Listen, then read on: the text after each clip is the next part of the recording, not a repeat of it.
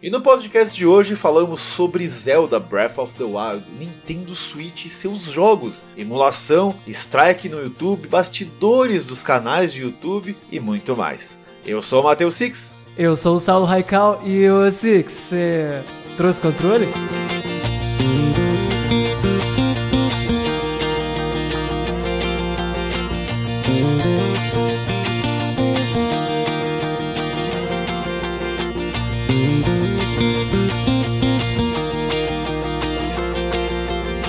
Isso aí, rapaz! Bom demais, gente! Cara, Six, preciso te contar. A gente gravou o podcast falando de ah, Zelda 3D, nem curto tanto, não sei o quê. Six, eu não consigo parar de jogar Zelda. É, eu tô sabendo, cara, eu tô sabendo. Eu tava indo pro. Domingo à noite, tava indo pra uma festinha, aí recebo um áudio do Saulo.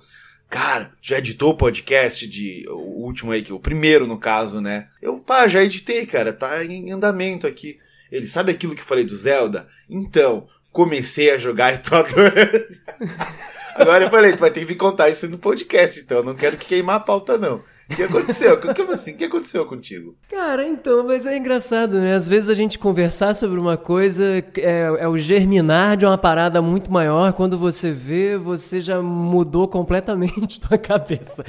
A gente tava falando, né, de ah, esses jogos muito muito aberto e tal. Cara, eu já tinha jogado Breath of the Wild por umas 8, 10 horas. Eu não lembro exatamente quantas horas, mas foi lembro, perto de 10 lembro. horas. Eu jogava e eu ficava meio assim, putz, eu só tenho uma horinha para jogar e tal. E o jogo não desenvolvia e não sei o que, e eu sei lá, fiquei com uma impressão de que ele não era para mim. Mas a sua reclamação Aí... era do controle também, né? A questão dos controles sim, e tal. Sim, muito bem lembrado. Aí o que aconteceu? Resolvi revisitar ele, né? Um abraço pro Aloysio que me emprestou que me emprestou o jogo. Mas peraí, cara, você começou do zero? Não, aí que tá. Eu não comecei do zero. Só que eu peguei para jogar ele antes de dormir. E eu acho que ele é um jogo que combina para dar uma jogadinha antes de dormir.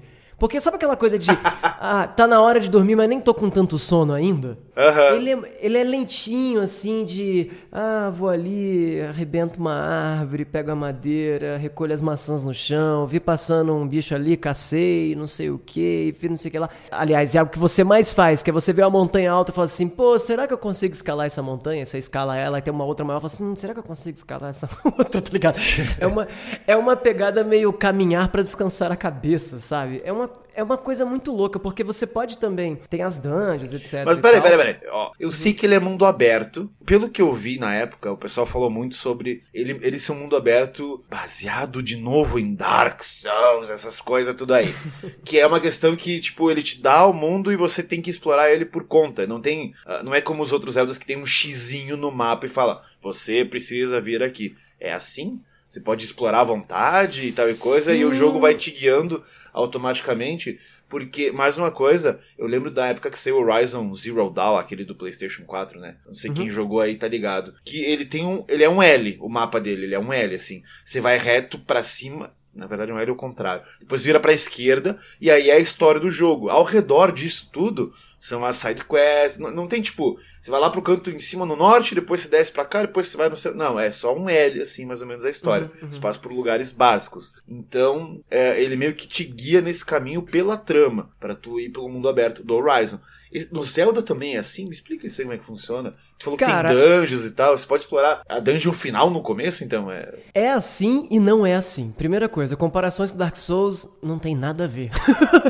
As pessoas que falavam isso é porque o jogo tá um pouco mais difícil. Só isso. Ah, não tem Primeira nada a ver coisa... com a questão de mundo aberto? Tem, mas é, é um pouco. Ó, é, primeiro, o jogo tá mais difícil, porém, ele não tá essa coisa de, nossa, é, é muito punitivo, porque você pode salvar a hora que você quiser. Ah, perfeito. Então, Tô andando, andando no, no mundão aberto, percebo que tô chegando numa área onde os bichos claramente são muito mais fortes que eu a cada 10 ou 20 passos, se você quiser, você salva. E aí, quando você morrer, você volta no save e vai para trás em vez de ir pra frente, sabe? Entendi, entendi. Então, nesse ponto dele ser difícil, ele é difícil, mas ele, assim, morreu, puta, gastei um monte de coisa naquela luta. Volta no último load, porque você não tem save point, pode salvar em qualquer canto. Pelo menos qualquer canto do mapa. Eu não costumo salvar dentro de dungeon, mas no mapa dá pra salvar em qualquer canto. Isso de você não ter uma quest definida, você tem quests principais sim, porque você tem um log quest que te mostra as quests principais, as okay. subquests. E quando você ativa uma quest, fica uma bola amarela no mapa dizendo onde é essa subquest. Ué. Tem tem quests que não mostram no mapa. Mas, ah, vale lembrar, eu tô com 45 horas de jogo, então eu não sei algumas coisas, como eu já ouvi falar que você pode ir direto na última dungeon se quiser, mas É. eu não sei nem como fazer isso. eu tô jogando total blind, assim, não tô lendo nada, nada sobre o É, jogo. não, eu, eu acredito que esse pessoal que vai direto pra última dungeon é tipo o segundo gameplay, sabe? Ah, já que Sim, tá aqui, sim. vamos lá ver qual é. E funciona, uma coisa assim. É, claramente o jogo não te encoraja a fazer isso, mas Sim. ele não cria barreiras muito lógicas. Uma coisa que a primeira vez. Ó, a- a- as duas coisas que me. que Já digo isso até pra quem não gostou muito do jogo e quer tentar gostar. E isso é legal, porque, igual a gente tava falando, é, o Breath of the Wild era um jogo que eu sabia que era muito bom, mas que eu não tinha vontade de jogar porque não tive uma experiência boa. E o que, que me ajudou com essa experiência? Primeira coisa de todas, quando eu comecei a ver o jogo de novo, eu entrei em opções. E eu encontrei uma parada que não tinha, ou não tinha, ou eu não tinha visto que tinha, mas eu creio que não tinha, porque eu comecei com algumas pessoas e falei assim: ah, eu não lembro de ter isso aí não. Que é trocar o botão de pulos. Olha aí. olha. Porque antes, eu não lembro exatamente, mas eu acho que o jogo pulava no X, o que é um botão muito estranho pra você para você pular e tal. E aí, é, no X que eu digo, o X do controle do Switch, né? Que seria como se fosse o triângulo do PlayStation. Nossa, que bizarro. Que é bizarraço. E aí eu consegui agora. Tem uma. Cara. Com certeza foi alguma reclamação, ou de desenvolvedor, ou da, da equipe, ou de, de fã, porque tem uma opção, Six, que é trocar o botão de pulo. é muito específico, tá ligado? Não dá pra eu trocar todos os botões, é pra trocar o botão de pulo. Cara, troquei isso, o jogo mudou completamente. Porque é muito estranho você pular com um botão que fica a, a, Muito acima longe e ao da la- simetria É. do teu, da tua mão, né? É, isso tinha. Parece uma besteira, cara, mas assim, juntando Não, é. com outras coisas, tinham me irritado. E aí, isso aí me facilitou pra caramba pra jogar ele. Outra coisa. Uma coisa que me irritava muito é a quebra de armas. Ainda me irrita bastante. Só que depois que eu comecei a ligar o modo Dora Exploradora do mundo, eu comecei a encontrar mais bicho mais forte, etc. E aí, quando eu quebro uma espada, eu não ligo muito, porque depois eu encontro logo outra. Mas tem bastante Mas- itemzinho, né? Tem. Eu, eu, eu, eu fui jogar num amigo meu aí, um abraço show. Eu não gosto disso. Não sei, agora é é um assunto que eu posso entrar aqui. Eu não gosto disso. As pessoas. Six, olha só que legal, Mario Odyssey. Aí ele me dá o meio, meio do jogo, assim, tipo, fase 4. Uhum. Joga aí, você vai gostar. E mesma coisa ele fez com o Zelda. Ele, ele foi na casa dele, a gente jogou aquele Zelda Dyna- Dynasty Warriors. Como é que é o nome daquele, daquele estilo de jogo? Aquele Zelda. do- Ah, que, que é um milhão de peoples. É, é, é. Cara, esqueci, o, pessoal, esqueci. o pessoal da Tiger Robocop tinha mania de chamar esse tipo de jogo de um milhão de peoples. É, eu esqueci, mas, enfim, daí ele me. Ele, "Mano, tem o Zelda aqui, ó, Breath of the Wild agora, tô jogando. Mas, ó, meu, eu vou ali tomar um banho, joga aí. Aí ele me deu o controlezinho, eu falei, beleza, vamos lá. Aí tinha um mapa gigante aberto, um menu cheio de coisinha, e eu fiquei boiando. Eu falei, gente, eu não gosto de jogar as coisas pela metade. Ou eu começo jogando na minha casa, sozinho, ou não dá. Então eu, eu não entendo. Eu- o Julie, por exemplo, o Julie gosta. Eu dou pra ele no meio do jogo lá, do Resident Evil 2, ele, não, não, vou jogar daqui. E ele vai, sabe? Eu não consigo. Caraca. Eu não consigo. Sabe, sabe o que é isso? Isso é síndrome de, de irmão mais novo. Porque, eu- é, porque uns amigos meus, inclusive eu já vi gente em live falando isso, assim, ah, quando eu era criança eu jogava esse jogo, meu irmão ficava upando enquanto eu ia pra escola. E eu pensei, eu nunca deixaria alguém upar o meu personagem. no Nossa, lugar. jamais. Tá doido. E aí é mais ou menos isso. Daí eu fiquei boiando assim no jogo. Daí me, me remeteu àquele menu do, do Breath of the Wild que tem muita coisinha. Daí eu fiquei, ok. Sim. Vou deixar quieto. É, assim, é, revisitar ele serviu muito pra eu passar por cima de coisas que no começo me estranhou. Uma delas é esse farm excessivo de itens que o jogo tem. Mas o que, que aconteceu? Como eu continuei num save meu que já tinha 10 horas e eu não sabia que eu ia gostar tanto do jogo nessa segunda vez que eu tô jogando, eu falei assim. Tô nem aí, vou pegar todos os meus itens e torrar. E aí eu comecei a usar os itens que dão mais estamina, a usar umas refeições que eu tinha feito na panela de não sei o que. Sim, E aí isso. eu vi que eu consegui progredir mil vezes mais. Porque, por Olha exemplo, aí. uma coisa que esse jogo tem é que sempre que você passa de quatro dungeons, você ganha quatro itens sagrados lá que você troca ou por um heart content, ou por um coraçãozinho pra, a mais na sua vida, que é o que Certo. seria quando você passa de um boss, né? No, no Zelda tradicional. Ou você aumenta um pouco a sua estamina. Quem me conhece de longa data sabe que se um jogo me dá, me dá a opção de aumentar o HP ou qualquer outra coisa, eu vou aumentar o meu HP. Então, a minha estamina nesse jogo é um lixo, ela é super pequena. E isso faz com que eu não consiga escalar montanha, que eu não consiga. Uma série de coisas, principalmente escalar, que nesse jogo é muito importante, te pede estamina demais. Então eu simplesmente desisti de ir pra alguns lugares. Como eu tava jogando meio agora no modo a caralho, eu falei assim: quer saber? Eu vou usar meus itens que recuperam estamina. Que é como se fosse a ervinha, sei lá, como se fosse tipo a ervinha verde do. Sim, se bem que sim. a ervinha verde lá no Dark Souls ela só faz recuperar mais rápido. Mas assim, ela te dá, ela aumenta a sua estamina. E aí eu consegui chegar em lugares que eu não chegava, o jogo ficou mais fácil em alguns cantos. E aí eu comecei a perceber que quando eu tava acumulando muito item, o menu começou a ficar cheio, etc. O jogo queria que eu gastasse as coisas. Ah, ele tem esse sentido. jeito, ele tem esse jeito meio meio filha da mãezinha de quebrar sua espada o tempo todo, quebrar seu escudo, de botar item pra caramba e ao mesmo tempo limitar a quantidade que você pode de quadradinhos de, do seu menu. O seu menu não é infinito. Eu comecei a cozinhar no jogo pra. Ah, vou guardar um milhão de negócios. Chega uma hora ele fala, não cabe mais refeição no seu menu, no seu, boa, no seu boa. estoque. O cara se obriga a gastar. É, e aí isso, cara, isso pra mim foi libertador, sabe? É tipo o cara que fica juntando dinheiro a vida inteira e não compra porra nenhuma. Eu tava tipo,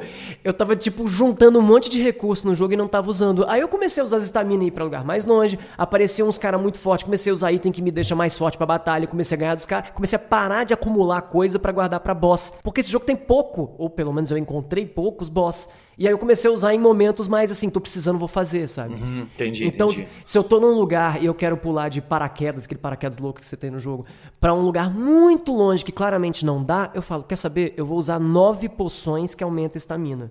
Que é coisa pra caramba e provavelmente não era a hora de eu ir lá. Mas agora eu faço isso e eu chego nos lugares. Nesse ponto ele lembra o que você falou do Souls, que é, ele não põe uma barreira muito clara pra, pra onde eu não devo ir. Ah, aí eu saquei. posso... Uhum. Ele só vai. Tu, tu pode ir. Mas uma coisa, eu vai. não entendi. Esse negócio que tu usa de estamina, esse item. Ele aumenta a estamina por um tempo indetermi- determinado. Depois volta ao normal. É isso? É, a, esta, a estamina nesse jogo ela funciona igualzinho Dark Souls, nesse sentido de você vai andando e a- se você tá correndo ou se você tá planando ou se você tá escalando, a sua estamina vai Sim, caindo. eu entendi, mas esse item ele só recupera a estamina, ele não aumenta. Ele, então tem dois. Tem um que replenish, que ele pega e Tá, mas daí esse daí é só das dungeons. Não, eles recuperam, assim, tem, depende do que você cozinha. Tudo nesse jogo é baseado Ah, na cozinha maravilhosa de Ofélia. É referência só pra quem é velho, né? Deixa eu falar alguma coisa mais nova.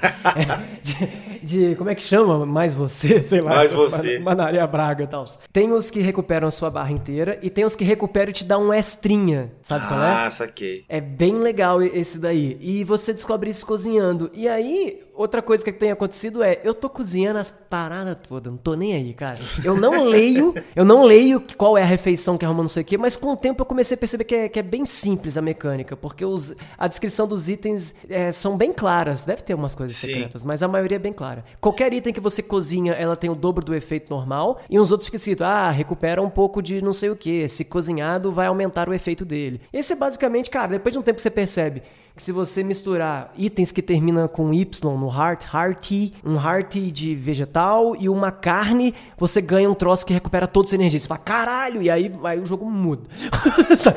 Ah, Quando você abre as portas da, da cozinhança no jogo e você desencanar de quebrar itens também, a coisa melhora. Uma coisa que me ajudou muito também é começar a usar mais bomba e recursos do jogo ali como pra porrada. Pra não ficar arrebentando à toa minhas armas e tal. Eu acho que esse jogo, cara, pensando um pouco assim, tentando pensar sem emoção, e o jogo é lindo, é que ele fica muito mais gostoso depois de algumas horas. Eu acho que isso é um fator Você importante acha também. que é, ele pega depois de um tempo, então. Pelo menos pra ti foi isso. Eu acho, porque você começa muito fraco e começa a querer guardar recurso. O Dark Souls, por exemplo, eu, eu tô falando muito do Souls, primeiro que a gente ama o Souls, mas segundo porque as pessoas compararam muito É, ele na pode época. crer. E o Souls não te dá muito recurso no começo, então você não tenta ficar guardando recurso. E o jogo é muito difícil, então você pensa, vou guardar pra um lugar mais importante. É, esse jogo, o Zelda, ele dá muito recurso, muita, é, muita maçã, muita É, carne. tu também fica com receio de gastar coisa em RPG, a verdade é essa, né? Sim, é, eu faço isso em todos os jogos. Todos eu os jogos. Quanto Eu- mais o tempo tá passando, mais eu tô pensando, cara, eu vou parar com isso, porque quanto jogo você não joga até o final e você tem uma experiência mais pobre, porque você simplesmente não usa tudo aquilo que os caras É, fizeram é, um milhão também. de level design pra te dar, sabe? Pois é, exatamente isso. Eu, eu tô te falando, eu, eu tô rejogando Final Fantasy VII, né? Como eu falei no outro podcast. E Uhum. aí eu tô com 88 tanks lá. Eu não uso. Eu deveria usar, mas tipo, ah, é tão bonito ter 88. Pode ser 99 logo pra ficar mais bonito ainda. É bizarro bizarro, cara. É bizarro. É tipo, ah, deixa ali, saca? E aí eu gasto em MP. Ah, mas tá louco. É uma, é uma besteira. Mas na maioria dos jogos eu faço isso, eu fico guardando coisa. Mas é bom que o Zelda tenha esse desprendimento. é, um, é um exercício, Nossa. cara. Sim, total. Nesses JRPGs eu sempre faço minha regrinha de 3 de peraí, o Tonic recupera isso e custa isso, e o Mid Tonic isso. Ah, então vou comprar um bilhão de Tonic e ficar usando é, isso. o Tales of Berseria tinha bastante isso, que ele também cozinha, né? Um jogo que, que tem. Não sei se tu chegou a jogar. Não. O último Tales aí. E aí tem, tem também a parada de pegar comida e tá, ficar trocando, metendo comida em cima da outra. E aí é uma mecânica bem legal que tu pode ter itens novos. Não sei se é tão complexa quanto a do Zelda, talvez até mais. Enfim, não vou lembrar, porque eu não, e eu não joguei Zelda, então não tenho como Cara, saber. Então, olha, é, eu vou te falar, é, tô, tô gostando bastante e uma coisa importante sobre as dungeons é que as dungeons são muito curtas, o que para mim é sensacional porque de verdade eu não curto. Já tive minha onda de gostar muito de dungeons, adoro jogar Bind of Isaac só pra me ferrar pra caramba em dungeons, etc. Nossa Mas assim, tô cansando um pouco da onda de dungeons. Então eu tô adorando a vibe de, de Dora Exploradora do jogo, ficar brincando ali de conhecer o universo, muito mais que as dungeons. Eu gosto de encontrar as dungeons só porque quando você encontra uma dungeon, você ganha um teleporte até ela. Você ganha um fast travel até ela. Sim, sim. Então, para mim, eu só procuro dungeon pra ter fast travel e às vezes nem entro nela. Acho a dungeon. claro, isso muda de perfil de jogador para jogador, né? Tenho certeza que a maioria da galera que joga Zelda adora dungeons. Eu nem gosto tanto. Tô achando. Mas, mas as dungeons são gostosas, tá? As dungeons no geral não são maçantes. São parecidas mas... demais, pelo são. que eu vi. É, isso. São. Eu, isso não enjoa, não? Enjoa. Talvez por isso, inclusive, eu não, esteja não gostando entra, tanto né? delas.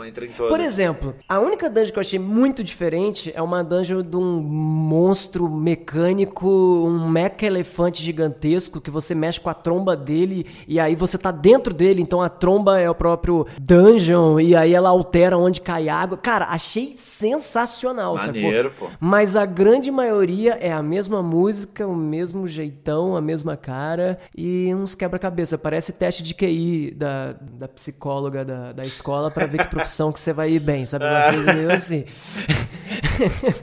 é, eu vi, eu vi, né, eu vi alguns gameplays das dungeons na época, eu achei meio azulado demais, eu falei, é, sei lá. É, Mas eu, eu, eu, eu, sou contra Zelda, né? Eu já comentei vários vídeos aí também, e para você que eu, Zelda, não troço que eu não, não zerei nenhum, não pretendo ainda, não tenho Switch, mas agora tô falando assim, até anima, cara. Olha, o meu perfil de Zelda é o seguinte, sou apaixonado em todos os 2Ds, os 3Ds eu tenho muita preguiça, porém gosto, porque é, são jogos falou. legais, trilhas, mas tenho um pouco de preguiça de jogar eles. Ah, mas ah, esse me pegou. Eu posso dizer de coração que virou o meu Zelda favorito de todos os tempos, cara. Olha aí, hein?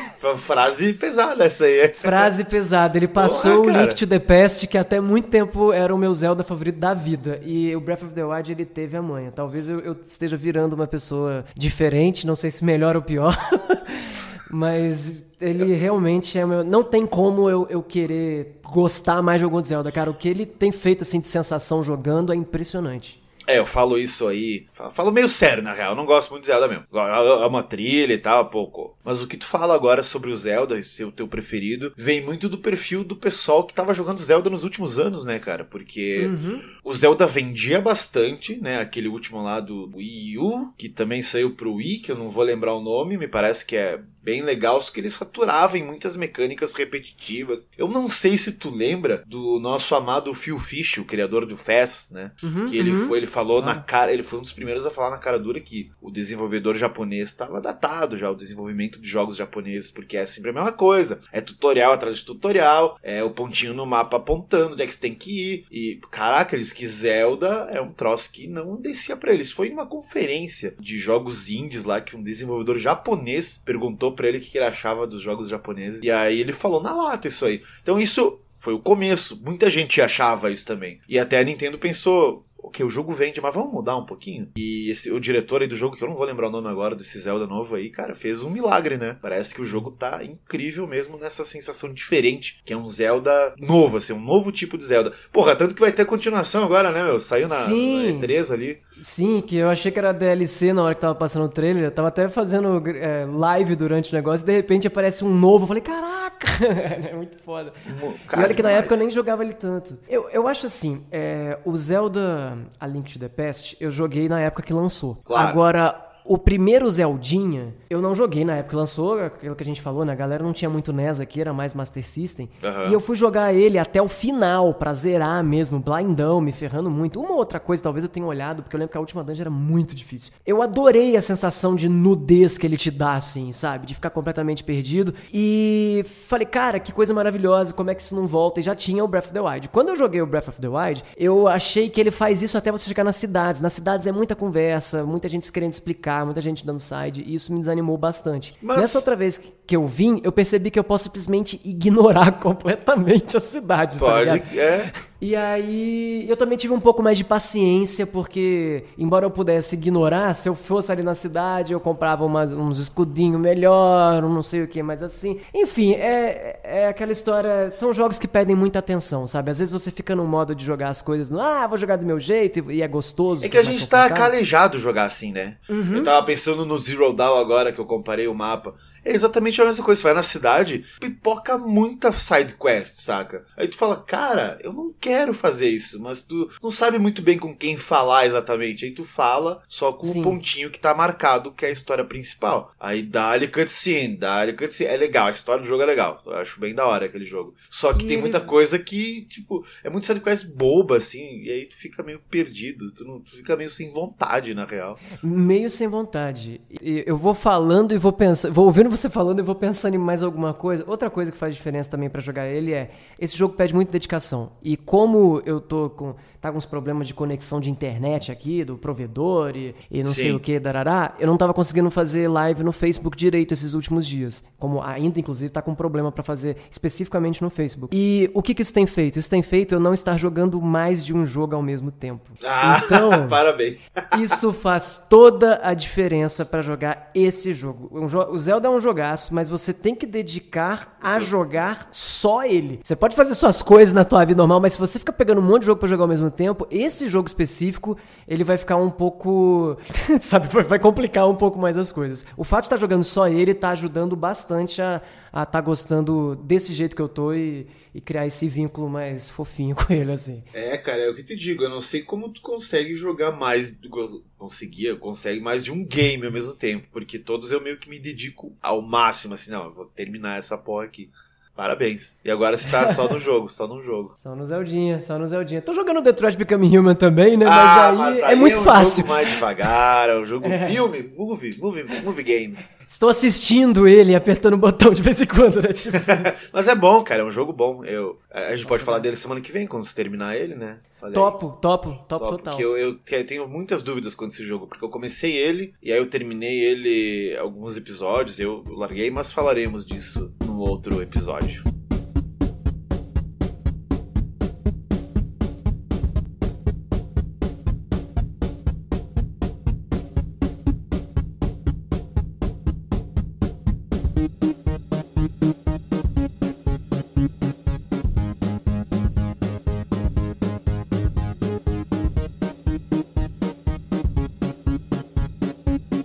Você, Six, o que, que você anda jogando de bom nos últimos dias? Cara, esse é um problema a ser resolvido por mim, porque acho que a gente acabou por cá, gente. É isso aí. Valeu. Tchau. porque eu tô jogando muita coisa. Eu disse que eu não tava jogando nada, né? Mas eu tô jogando mais pro canal. E isso me frustra um pouco. Ah, não sei se eu, eu te falei, né? Eu tomei um strike no meu canal no YouTube, né? O meu primeiro strike em três anos. E Cara, fala um pouco. Nem todo mundo sabe o que é tomar um strike e o que, É. que isso implica. Quando você upa um vídeo pro YouTube, tu pode colocar o vídeo do teu jeito, da tua maneira, só que se tu colocar uma musiquinha de alguém, por exemplo, uma música do Saulo Raical Trio, não é? Ou- O Saulo pode entrar lá com a gravadora dele e falar, opa, o algoritmo vai pegar e tal, ó, tem, ele vai avisar o Saulo, ó, estão usando a tua música aqui. Aí você vai lá e dá um, não dá strike, né? Você vai lá e fala, ó, copyright, automaticamente o YouTube vai amarelar o teu vídeo e falar, ó, gente, essa parte aqui tem a música do Saulo, beleza? Então o teu vídeo não vai ser monetizado ou vai ser monetizado e todo o dinheiro vai para o Saulo, porque a música é dele e tu tá usando a música do cara. Então existe isso no YouTube? Existe. Atualmente, nessa última semana que passou aí, tem uma novidade no YouTube. Porque se o Saulo falar, ó, essa música aqui é minha, Six, tá usando a música sem minha permissão, ele vai me dar um amarelado, mas eu agora posso entrar no meu YouTube sem tirar o vídeo. Eu posso ir automaticamente na edição de vídeo do YouTube e tirar a música dele. Que então, maneiro, dá pra você fazer uma locução em, em cima, em off, sim, sei lá, e botar dá pra fazer uma coisinha assim agora. Caraca! Depois de muitos e muitos anos e reclamações de youtubers grandes, aí agora isso é possível. Se o cara vai lá com um segundo, fala: Não, não, tem cinco segundos aqui do meu filme. Aconteceu isso comigo com o filme do Tekken. Eu faço um- uma playlist chamada Baú do Six, que eu adoro fazer. Tô demorando pra fazer, gente, por causa da minha cadeira que não vem. Mas quero voltar a fazer, que são reviews de jogos antigos, desenhos antigos, tudo merda. Tá? Alguns são legais, mas a maioria é merda. E aí, filmes, essas coisas, filme de jogo e tal e coisa. E aí eu fiz do Tekken o filme, né? E aí o que aconteceu foi que ah, eu tive que alugar o filme, deu alto trabalho pra fazer. Na época eu não manjava muito de edição, eu tentava fazer umas coisas que eu não sabia. Hoje em dia a minha edição é tosca proposital, porque eu não sei fazer uma edição boa. Então, pegou Tamo um charme. É, pegou, é, pegou um charme. Essa tosqueira hoje em dia é charme. Vocês vão ver aí os vídeos do Psycho, do Biff, do Carteiro Cômico, do Dunk, e a maioria é tudo nessa tosqueira aí. E aí, eu fiz aquele vídeo do Tekken tentando fazer uma coisa mais complexa e tal, e deu um trabalhão.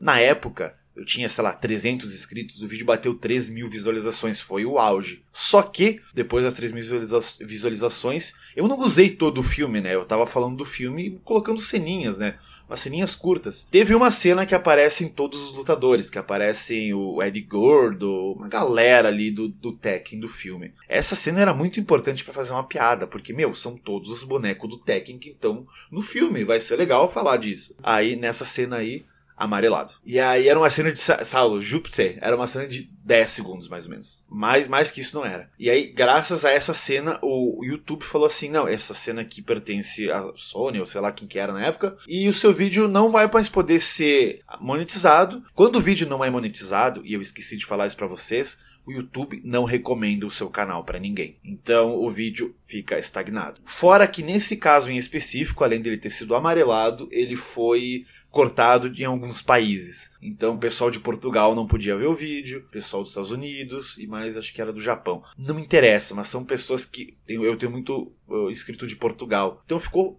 ruim, sabe? Ficou na época nem tanto, mas depois ficou ruim. E aí agora passaram uns três anos daquele vídeo lá, caraca faz tempo. Eu peguei ele, eu tirei aquela partezinha, mas não pela edição do YouTube. Eu baixei ele de volta, recortei aquela partezinha, colei de volta, fiz uma intro moderna assim comigo hoje, falando: Ó, gente, esse é um re-upload, tá? Porque eu tô doente tem que fazer isso aí, senão falta vídeo no canal. Aí eu botei, tirei aquela partezinha, o vídeo tá supimpa até hoje. Acho que tem uns 20 mil, não é muitas views, mas tem uns 20 e poucos mil. Que tá ótimo. Então, eu poderia saber fazer o quê? Hoje em dia, agora, só cortar aquela partezinha através do YouTube. É, o que seria muito melhor. E aí, Saulo, chegamos ao strike, porque amarelado é uma coisa, desmonetizado também. Copyright e tudo mais, o pessoal não dá strike nisso. O strike é quando você pega, no meu caso, eu peguei uma arte que eu não sabia que era de uma pessoa, e o cara foi realmente pau no cu. Porque o cara, em vez de comentar comigo, falar: Meu, essa arte é minha, toma aqui um amarelado. Não, o cara já foi metendo o dedo no strike. E o strike, o que acontece é. Ele, primeiro, ele tira o vídeo do ar automaticamente. Você não pode nem editar, nem reeditar, nem avisar ninguém, nada. Ele tira o vídeo do ar. Segundo, durante três meses, você tá com um aviso do YouTube falando assim: Meu, se tomar mais um strike, você perde toda a monetização do canal. Tá? Nossa, isso é o segundo, pior, é, o segundo. É muito drástico uma parada dessa É. pra, pra tão E o terceiro strike, que é o último, o teu canal é perdido. Então você não tem mais direito nenhum de ter canal no YouTube. Pelo menos com essa conta aí. Então eu recebi o primeiro strike. Eu tenho até outubro agora pra não fazer merda. É assim que funciona. O que aconteceu assust- foi que. É assustador, porque os caras, sei lá, tem. Ah, usou trecho de não sei o que, uma foto. Cara, tem gente. Os caras. Tem canal que fica semanas passando um jogo de futebol inteiro que o cara não tem direito nenhum sobre o negócio, sabe? É uma medida. Eles usam ah, o mesmo critério pra coisas absurdamente diferentes em tamanho, né? É, isso aí é uma coisa que o YouTube ele tem que melhorar. Eu, eu vejo muita gente comentando isso. Eu não me meto. Saca? Porque eu sei que eu não tenho voz pra falar isso. Felipe Neto, que é um cara que tem voz pra caramba no Brasil, já comentou sobre isso. O pessoal vive reclamando do em alta do YouTube, que é só jogo de futebol, é só programa de TV. Se fosse, sei lá, o canal do SBT passar um pedaço da novela lá, As Aventuras do Anjo, não sei lá, beleza. Mas se fosse a TV Globo mostrar o Flamengo versus Fluminense, ou sei lá o que, tranquilo. Mas é um canal assim, futebol hoje, TV Flamengo BR, e aí, tipo, sabe, não funciona. Porque o YouTube não dá bola para isso aí. Uma vez, dizem, eu não, não, peguei essa época aí, dizem que quem fazia vídeos mais produzidos e tal coisa ia pro em alta, como o Castanhari lá, o Nostalgia, esses canais que tinham mais produção e tal coisa, porque tinha mais valor e o YouTube via isso e colocava no em alta. Hoje em dia é meio que automático, assim, ah, tem várias entrevistas com o Castanhari lá, com o Cauê Moura falando sobre isso também, quem se interessa por podcast, tem o Poucas, né, do Cauê Moura, ele fala bastante sobre isso, com o uhum. Selbit, com o Castanhari, enfim. Não vou me aprofundar nisso. E é assim, né, cara? Eu tomei esse strike aí por causa de uma arte. Não foi a Disney, era, era os piores clones do Rei Leão para celular, tá? E aí eu joguei os clones do Rei Leão para celular, fiz o videozinho lá, só que no meio do vídeo eu coloquei uma arte que eu achei um leão engraçado no Google. Falei, fui lá no Google de imagens, porra, olha só, esse leão tá muito tosco. E eu fui lá, peguei, coloquei, só que eu não vi de quem que era. Porque normalmente eu não vejo e eu deveria ver. E eu vou aprender agora. Tava no DeviantArt de um cara de um tal de Blue Malu, lá, não sei, uma coisa assim. É um cara que só desenha Rei Leão. Se vocês procurarem, vocês vão achar o DeviantArt dele. E aí ele, ele não entrou em contato comigo, isso que eu achei bizarro, ele só deu strike. Aí eu entrei em contato com o cara e falei, mano, descobri agora que você tem um DeviantArt, não sei o que, que é só focado em Rei Leão, olha só que doido. Caraca. Fui lá, falei com ele, mandei um e-mail em inglês, expliquei a situação, falei, cara, não, não tem como se retirar isso, ele nem me respondeu. Porque eles Sabe podem que... retirar o strike. Então... Sabe o que pode ser também? Assim, não sei se em arte visual isso tem,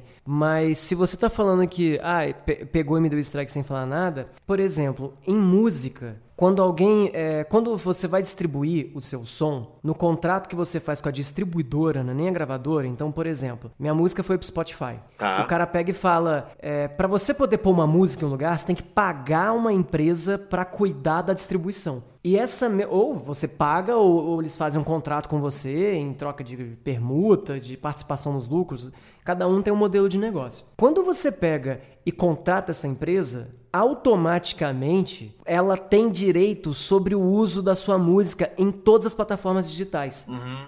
Isso pode ser negociado, mas quando você não é um cara ultra mega famoso, você não tem muito como negociar isso aí, sabe? Você pode até negociar, mas normalmente o padrãozão é que eles monetizam em cima de, de qualquer uso dela. Eles te dão uma porcentagem é, X e monetiza em cima dela. Então o que acontece normalmente é que isso é feito de maneira automática. Se alguém pega uma música e bota num lugar, você não é notificado é, é, automático. Tanto é que se você pega qualquer música e bota num vídeo, dá 5 segundos, ele já identifica e já toma o. já toma a desmonetização, né? É, de, depende da música. Por exemplo, eu uso muito Careless Whisper, do George uhum. Michael. Que é aquela. Sensacional. Ou Marvin Gaye.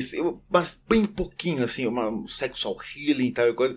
Cara, só, tem uma música só... que você usa muito Hum. Que eu sou apaixonado nela, que é a música que o. Eu esqueci o nome dela agora, mas é a música que o Daft Punk pegou um pedacinho e fez uns Ctrl-C, Ctrl-V muito louco, botou na panela e transformou em One More Time, tá ligado? Ah, tô ligado. Começa com tum tum tum tum tum tum Bom, não vou ficar cantando o ritmo, porque é só um instrumental e você em, alguma, em alguns vídeos, eu já, até já comentei algumas vezes, coloquei isso, ó, oh, essa é a música tal, tal, tal. Eu não lembro o nome dela agora, mas é uma música que eles usam um trechinho pra para mixar no One More Time. Hum, eu acho que é One More Spell. Acho que é. One More Acho Spell. que é. Uhum. Tá, eu uso sim, eu uso sim. Cara, essa música eu conheci numa edição de um programa Pânico quando os caras, o Vesgo ia pra rua, tá ligado?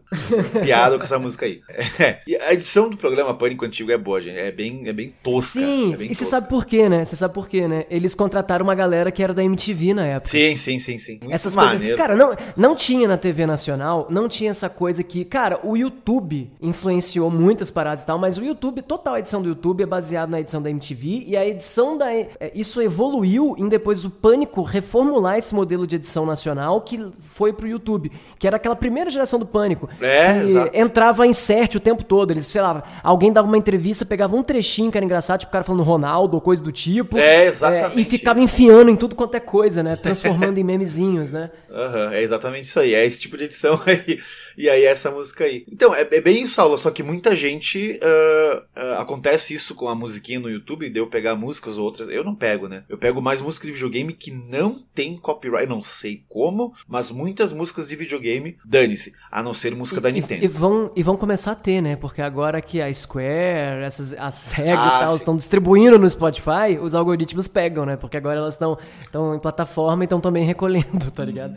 É, mas a maioria que usa é música de Mega Drive, é beat boop e tal e coisa, então é mais tranquilo, assim, porque, claro, vai dar merda um dia, isso com certeza. E aí todos os meus vídeos vão ser amarelados. Por isso que A existe gente vai os- montar uma banda, Six, e a gente vai só fazer, gravar trilha pra gente mesmo usar nos próprios vídeos. Mas, é, pode ser, mas isso é muito fácil de, de, de, de colocar, porque é preguiça minha, na real. É só ir lá no C-Remix, que é tudo grátis, baixar toda a trilha do C-Remix e colocar ali, saca? Ou pega uns lo-fi aí do YouTube mesmo. O YouTube mesmo disponibiliza várias músicas ah, grátis e tal e coisa. Então isso é uma coisa que eu quero mudar a partir deste mês, na real, porque eu tenho minha pasta de músicas aqui, e aí sexta-feira eu tenho um vídeo pra fazer agora. Depois disso, chega. Vai ser só o C-Remix, vai ser só outro tipo de música. Tanto que a música que eu uso no final, a Pururim, tranquilo, nunca teve nada. E a galera pira demais nisso. Mas quando Adoro acaba. porque- Eu já vou avisar, quando acabar os padrinhos, que algum dia vai acabar, porque eu não quero mais ter, eu quero só do YouTube, de viver só do YouTube, e aí eu não vou mais precisar dos padrinhos, não vai ter ending. Então não vai mais ter pururim, galera. Só lá dentro. Conheci por sua causa essa Pururi. Essa porra aí de música que vicia, que é mais graça. Mas então é isso aí, tu perguntou do que que eu tô jogando, cara. Então veio a, a calhar desse strike aí, que assim, né, eu sempre tento ao máximo possível, Saulo. Quando eu vou fazer uma lista, eu faço várias agora, né, que eu tô sem, sem ah, as ideias de baú do Six, até eu tô sem cadeira, tô sem a, luz aqui, enfim, um monte de esquema que eu- é um vídeo que eu gosto de fazer mais. Aí eu vou fazendo lista que eu acho da hora. Aí eu- faço jogo de celular, né, muitas vezes, que é na sexta-feira normalmente. E segunda e quarta eu tento fazer alguma outra coisa, um review ou alguma lista. Nessas listas ou review eu sempre, sempre, sempre tento ao máximo jogar os games. Eu não tenho todos os videogames do mundo. Eu não tenho uma placa de captura como, sei lá, alguns canais fazem. Eu pego o classe emulador. Eu vou lá no emulador e jogo o trecho que eu quero colocar no vídeo. Então, por exemplo, aconteceu essa semana de eu estar jogando Perfect Dark do Nintendo 64. Só Caraca! é só pra ver o ET Elvis. Só que o ET Elvis é lá na puta que pariu, velho. É lá no final do jogo. Vamos jogar até o final? Deve dar umas 5 horinhas, duas horinhas no máximo. Muito doido, cara. E aí eu pego e vou jogando. E vou jogando. Ah, aí acabei zerando o Perfect Dark do, do Nintendo 64. Eu zerei, eu zerei o jogo da Xena esses dias, a Princesa Guerreira do 64, que é um jogo de batalha. Eu vi, você falou dele no, num vídeo aí, Sim, né? Por falei, isso que você pegou pra jogar. Pera, me tira uma curiosidade. Você pegou ele pra jogar porque você citou ele no vídeo ou você citou no vídeo e deu vontade de jogar? Não, então, eu, eu lembrei dele, tipo, eu, eu faço o roteiro, né, do vídeo. Eu, ah, piores jogos de luta, a galera pediu muito, vamos lá, piores lutinhas, hum, vamos ver. Tem que ter um Dragon Ball, porque Dragon Ball é pra chamar a atenção do fã, o fã ficar pistola e lá dar dislike. Vou ter que botar o Dragon Ball que eu sempre odiei, o Dragon Ball do Playstation 1, Ultimate Battle 22. Baixei a ISO do jogo, eh, fui lá, joguei só o começo. não- Eu não consigo, é muito ruim aquele jogo lá. E aí eu falei, eu fui lembrando assim, cara, tinha um jogo que eu aluguei da Xena quando eu era adolescente. Será que ele é bom? Fui lá no Google, Metacritic, tipo, muito baixo dele. Eu falei, esse jogo é ruim, mano, eu tinha certeza. E aí eu, eu tenho minha, minha lista de, de jogos aqui. Eu não sei se tu tem isso no teu PC, mas eu, cara, eu desde 2010 por aí, quando o Torrent foi uma coisa que bombou demais. Eu ia nos, nos Pir- Pirate Bay da vida e baixava a coletânea de runs, tá ligado? Tipo, aqui todas as runs para NES, todas as runs para. todas as runs de não sei o que lá. Baixo tudo. E aí vem um pacote de, sei lá, 500 mega com todos os jogos do 64. Daí eu falei, eu devo ter esse jogo aqui. Aí eu fui lá Os- descobri. pô, Cara, os anos 90 e o começo dos anos 2000 era um, era um, reino tão maluco, o planeta, que vinha em revista de CD-ROM, vinha às vezes ROM de jogo, Pode cara. crer, Os caras não tinham nem direito sobre o negócio e vendiam. Vendiam emuladores, vendiam emuladores em revista oficial, cara. É muito doido isso. E o pior é que nessa época aí, tu, tu baixava uma ROM porque era, não era nem DSL, né? Não era nem internet a rádio, era internet É, escada. 56k, né, de discada e tal. Pô, porque cara, era o que e- dava pra baixar, né? E aí eu, eu lembro que o primeiro jogo que eu baixei, olha só, foi Chrono Trigger, porque eu nunca tinha jogado Chrono Aí Trigger. sim. Nunca, cara. Abraço pros croneiros. É, abraço pros croneiros, cara, porque eu cara, nunca joguei Chrono Trigger, velho. É um jogo que todo, todo mundo fala. E aí eu baixei ele. Tinha uma, um CD aqui na cidade do, do meu amigo Julie, que era do irmão dele mais velho. Era um CD com 55 runs do Super NES. Passou a cidade inteira esse CD aí. E não tinha Chrono Trigger, tinha Final Fantasy 4, 5, 6, ah, Secret of the Stars e não sei mais o que lá, é uns jogos bizarros, Terra Enigma, uns RPG que eu nunca ouvi Porra, falar. Terra Enigma. Ô, Six, já jogou Terra Enigma inteiro? Sim. inteiro não, inteiro não, inteiro não. Cara, eu também, eu não joguei ele inteiro porque eu dei um save state na hora que eu tava morrendo sem querer em vez de dar load, sabe aquela, aquela traquinagem? E aí eu perdi um, um, negócio gigantesco que eu tinha e não cheguei ao final, mas eu vou muito jogar ele inteiro e eu prometo que um dia eu vou fazer live de Terra Nigma, porque esse jogo é maravilhoso eu Cara, preciso jogar ele de novo. Falaram que é um dos RPGs meio obscuros que é muito foda, né, esse Terra Nigma. É, sabe por quê, né? Porque ele não teve lançamento ocidental. Eu acho que ele foi lançado, aliás, eu acho que ele saiu na Europa, ele é japonês, se não me engano, e saiu na Europa, mas ele não teve lançamento nos Estados Unidos, então ele ficou underrated total, assim. E tem essa questão dos anos 2000 no começo, né, que daí tu baixava uma ruim e jogava, né, cara, até o final. Era tipo alugar um joguinho. Enfim, hoje em dia tu tem tudo na mão, né, cara? Hoje em dia é tudo mais fácil. Se eu digitar agora num site de torrent aí, uh, RUMS 64, eu vou ter tudo. Hoje em dia é mais difícil, na real, né? Porque o Immun Paradise se perdeu, né? É, Nintendo quebrou eu ia comentar tudo, né? isso. Até Quem mais fez complicado. backup- quem fez backup fez, quem não fez. Quem não fez, só é, lamento. Ferrou, sabe? Mas assim, é, num ponto é aquele lance de. É só você fazer um produto é, bom e facilitar a parada que as coisas funcionam, né? Todo mundo fala, ah, porque o ROM isso, o ROM aquilo, o ROM aquilo outro. Aí veio a Nintendo e começou a vender o bonitinho videogame classiczinho ali, com os ROMs de um jeito bonitinho, a galera comprou. Ah, você pode ter de graça? Pode, mas se você faz um negócio bonitinho, bem feitinho, menuzinho maneiro, de um jeito bem finalizado, controlinho, pá.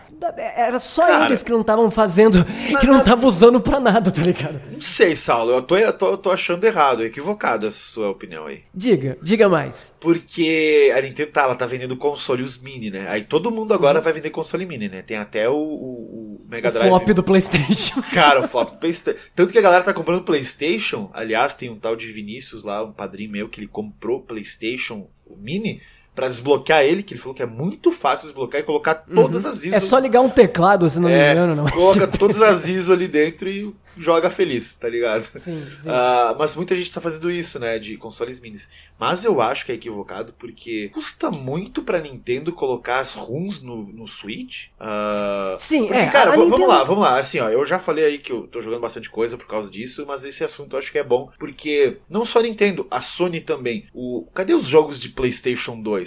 Cara, isso é, é cultural, tá ligado? Cadê os malditos jogos de PlayStation 2 no PlayStation 4? Tem 8, 10 jogos lá, sabe? Falaram que ia ter o PS2 Classics. Não tem mais nada. Eu não sei se no É. Play 5 futuro vai ter esses, esses jogos, tá ligado? Porque falaram que vai ter os do Play 3. Beleza, vai ter. Não, perdão, os do Play 4, do Play 5, né? Vai ter a retrocompatibilidade com o Play 4. Mas cadê os jogos do Play 3? Por exemplo, eu queria esses dias falar de Dead Space naquele vídeo de Aliens. Eu não tenho Dead Space mais. Eu tenho Dead Space 1 no PC, em mídia física, que tá aqui no meu lado. Eu não vou pegar a mídia física do PC, instalar o jogo, não tá no Steam, pra pegar uma cena do jogo, sabe? Se eu tivesse Uhum. no Steam comprado, beleza, tá, tá de boas, funcionando. Mas aí, tipo, eu, eu vou te perguntar, é mais fácil pra mim, no caso, gravar no PlayStation, né? Porque daí o meu PC é meio capenga. Se eu ligar o Sim. OBS junto com o Steam, ele explode.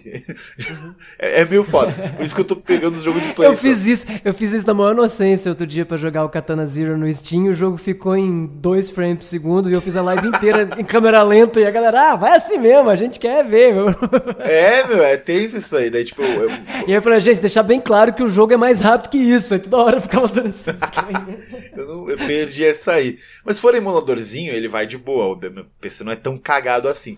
Mas enfim, aí ficaria mais fácil pra eu pegar o- o- no Play 4, sei lá, um Dead Space HD ou o sei o quê. Daí eu não, eu, não, eu não consigo falar dele. Aí eu tenho que pegar o trailer do jogo oficial de algum site e rezar que o site não falar e fale, ô, ô, esse trailer aí é meu, esse trailer aí é meu, vai tomar um amarelado, hein? Então, beleza, gente?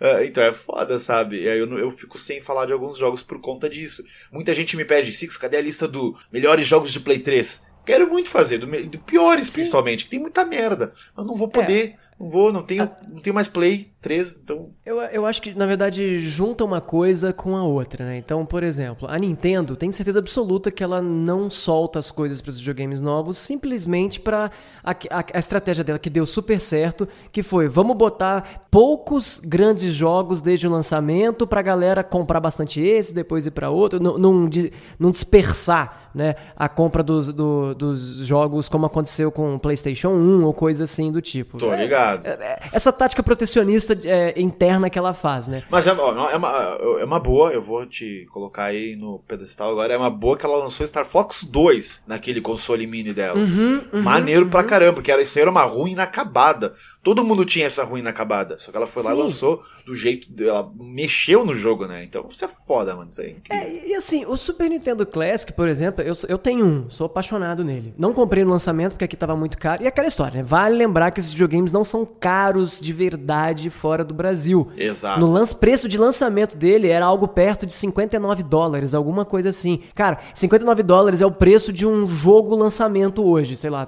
talvez um pouquinho mais que isso, ou um pouquinho menos, dependendo do DLC, do hype do jogo, mas é isso. Pra você pegar 20 jogos, dois joysticks, que são réplicas muito parecidas, é um pouquinho mais áspero na verdade, mas muito parecido com o da época. Sim, um puta produto legal e um preço acessível. Aqui ele veio muito caro. Aí eu esperei passar um ano e meio, dois anos do lançamento e comprei mais, mais baratinho quando ele, o, o preço caiu e tal. E ainda que tá com dinheiro sobrando, tá afim de gastar mil conto no SNES Classic, é bonitinho, sei lá, só vai. Enfim, tá Sim, sobrando a grana, vai lá e compra. Mas o que eu penso é o seguinte: todos esses jogos, cara, não vou mentir pra ninguém, eu tenho, tinha todos eles em ROM, como todo mundo tem, Como sabe? todo mundo tem, a maioria, verdade. a maioria da galera tem. Então eu acho que assim, o simples fato de. Não precisava nem proibir a- as ROMs ou, ou- ou, é, ser. é, é, começar a processar os caras e tal. Tudo bem, é, é o uso de propriedade intelectual, as pessoas fazem o que quer com elas. A gente também cria, a gente também acha que tem que respeitar a propriedade intelectual. Eu, eu digo por mim, assim, pelo menos, sabe? Eu acho que tudo bem.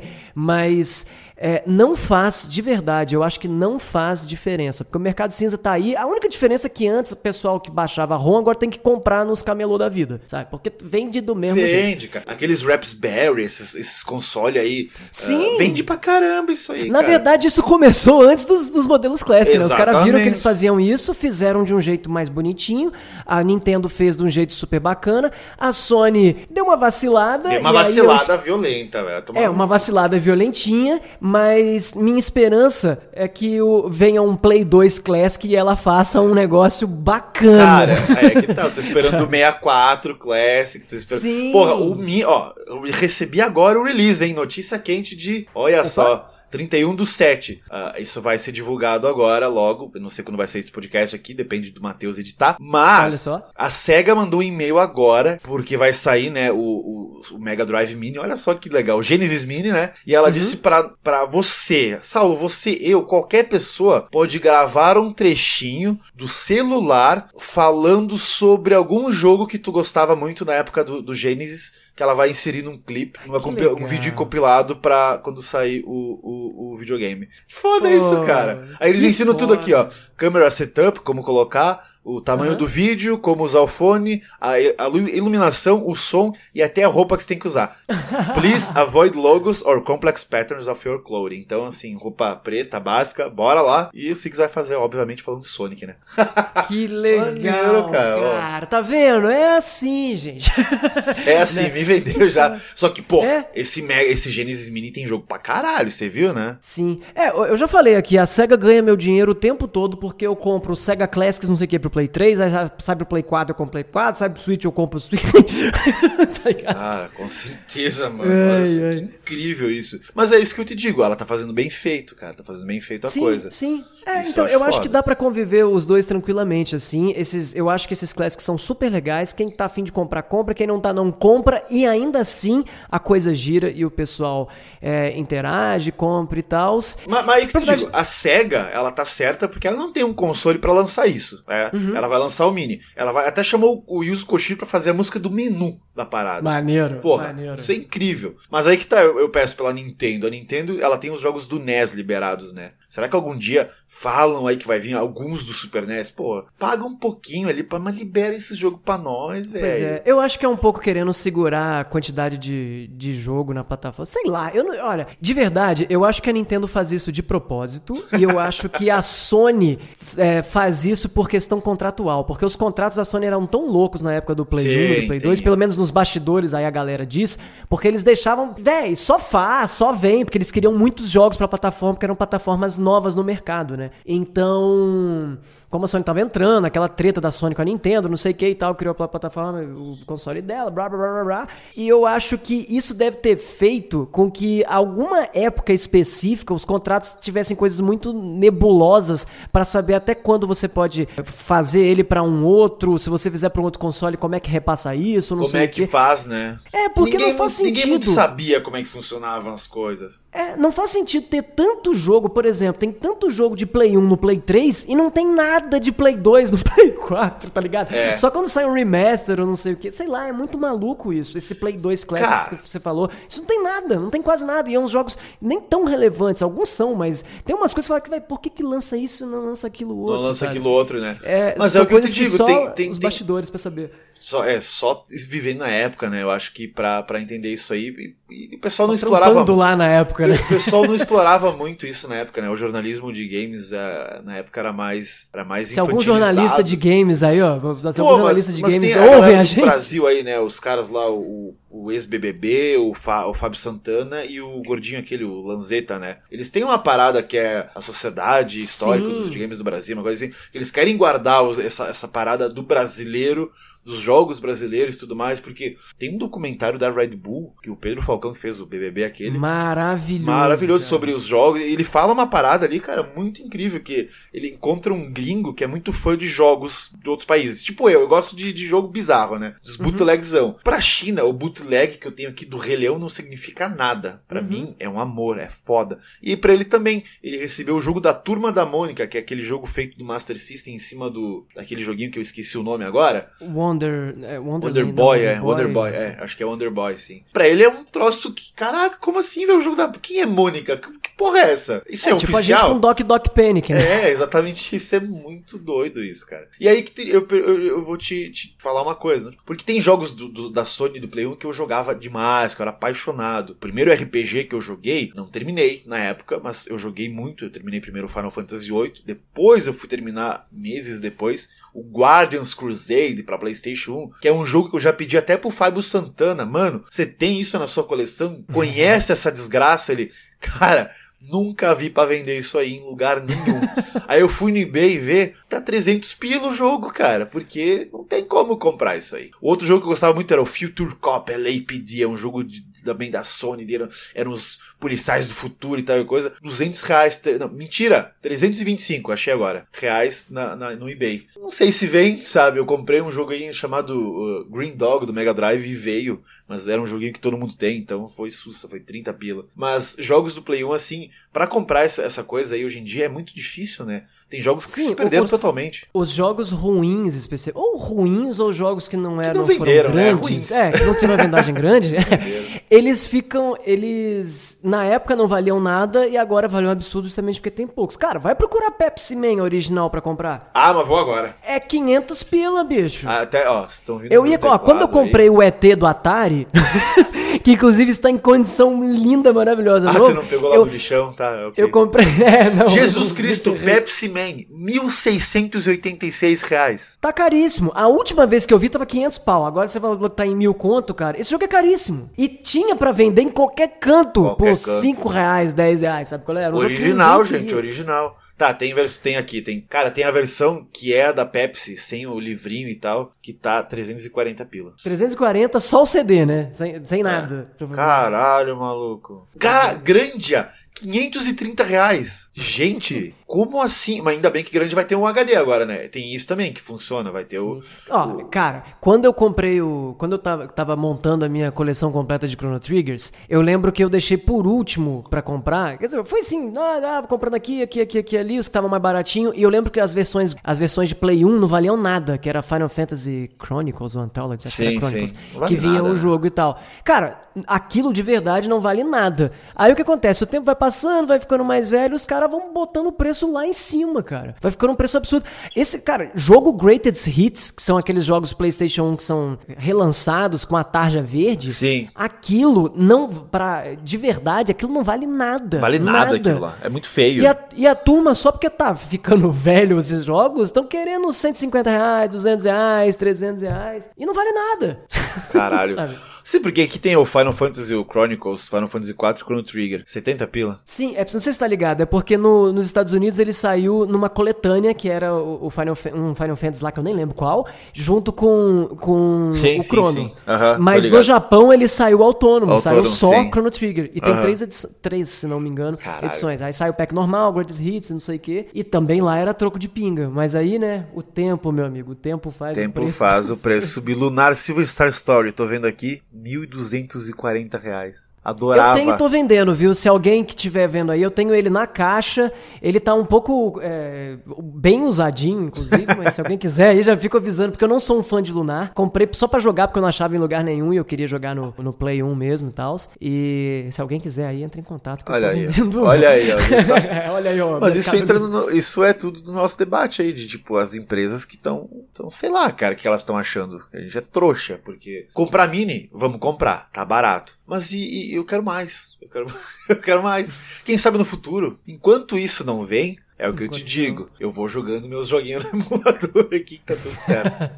Olha, o, o, um Classic 64 tem tudo para dar muito certo, especialmente não tem, porque. Não tem, não tem.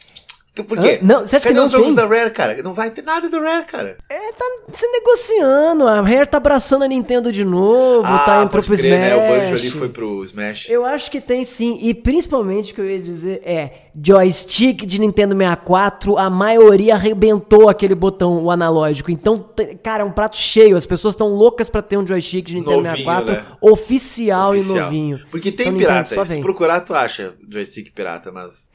Sim, mas, é- pô, cara, ó, vou te falar, eu comprei o Super Nintendo Classic por causa dos dois joysticks novinhos. Vai procurar um joystick novo de Super Nintendo da Nintendo pra comprar Preço, no, no preço, né? Esses dias eu achei um bazar, bazar do Rony Louco, o nome do bazar. Va- Vale a pena aí, procura no Facebook, o cara é respeito mesmo. Ele tava vendendo um controle, dois controles de Dreamcast, se não me engano, que o Frajola comprou, inclusive, e de 64. Novos, ele até falava, não, o, o analógico aqui, cara, tava na caixa, assim, tava guardado. Falei, cara, isso aqui não foi mexido, isso aqui tá muito caro. Então aproveitem, porque é raro Uhum. de ter isso aqui. Claro, se a Nintendo lançar, meu Deus, vai ser, vai ser Sabe um um- negócio que é legal de comprar hoje, que era caríssimo na época e hoje tá super baratinho? O quê? É. VMU e aquele. Como é que chama aquele memory card de PlayStation? É VMU o nome daquilo, né? Eu esqueci o Eu nome. tô dele. ligado, aquele que usava os chocobo do Final, Final Fantasy VIII japonês. Aham. Cara, eu sei o que que é. Não é VMU, O- não. acho que VMU é o nome do, do Dreamcast, né? Dreamcast. Como é que chama mesmo aquele? Ai, droga, esqueci. Bom, esse memory card que imita o, o, o memory card do Dreamcast, o de PlayStation, a última vez que eu fui, que eu fui procurar, não sei como tá agora na- nessa hora, mas eu lembro que o ano passado tinha por uns 50 reais, 60 reais no, no Mercado Livre, cara. Não é nem no eBay, no Mercado Livre tava baratinho. E era uma coisa que era caríssimo na época pra comprar, então pra quem coleciona gadgets antigos é uma, é uma boa. E você, vendedor, não aumente o preço, hein? Normalmente Sacanagem. o preço, sacanagem aí pra gente. Deixa a galera comprar. Mas eu acho que tá mudando. Eu acho que com esses minis aí, toda essa questão que tá vindo aí, vamos ver os novos consoles, né? Eu acho que a única pessoa, pessoa, a única empresa que faz isso bem é a Microsoft. Porque você pode muito bem comprar o Xbox One X, Slide, blá, Full HD, 4K, mil grau, que você vai ter os jogos do Xbox One. Então, sabe aquele Dino Crisis 3? Aquele jogo. Cara, aquele jogo, o Frajola tem ele em mídia ah, digital. Eu, fui, eu pensei que ele tinha mídia física pra fazer um vídeo. Ele falou: Não, não tenho, tá aqui no meu Xbox One. Tá compradinho aqui. Cara, é muito caro aquele jogo. Muito caro. Que é os, os dinossauros no espaço. Eu não sei se você jogou esse jogo, eu tá ligado nele. Não, eu não joguei. Eu tô ligado, mas eu não joguei. Pois é. Pois é, isso resume tudo. Pois é. Mas aí, é, é o que eu tô jogando, cara. Eu, eu- eu- eu- infelizmente eu não tenho tempo pra terminar mais nada. Agora eu vou jogar o, o- o Metal. Nem lembro o nome do jogo lá. Porque o Batelli me mandou, da Devolver, o Metal Wolf Chaos. Vamos ver o que, que é isso aí. Mas. Eu adoro, eu adoro essas maluquices que a Devolver inventa de coisas mais aleatórias do planeta, né? Cara, é um jogo da From, né? eu, eu lembro, ele foi anunciado há duas e três atrás, foi Aham, isso? duas e três atrás. E agora vai sair. Que bizarro. Mas, a notícia boa, o próximo jogo que eu vou jogar finalmente vai ser Catherine Full Body. Que eu, eu- eu respondi o survey da SEGA aí faz umas duas semanas. Eu acho que o jogo tá pra vir agora no começo de agosto. Então, pra fazer review pra começo de setembro, que ele sai em setembro. É, o Catherine é o antigo jogo, né? É o antigo jogo de Play 3 e, Play, e, e Xbox 360 que agora tem uma versão nova aí pro PlayStation 4 e pro Xbox One X. Então eu tô fissurado, que eu adoro esse jogo, adoro essa série. Então é um, é um remake, não sei se é um jogo com mais, tem mais história. Parece que agora em vez da Catherine e o Vincent vai conhecer uma mulher trans. Vamos ver qual que é esse jogo aí. E é isso aí, cara. Eu, eu, eu tô terminando Final Fantasy VII.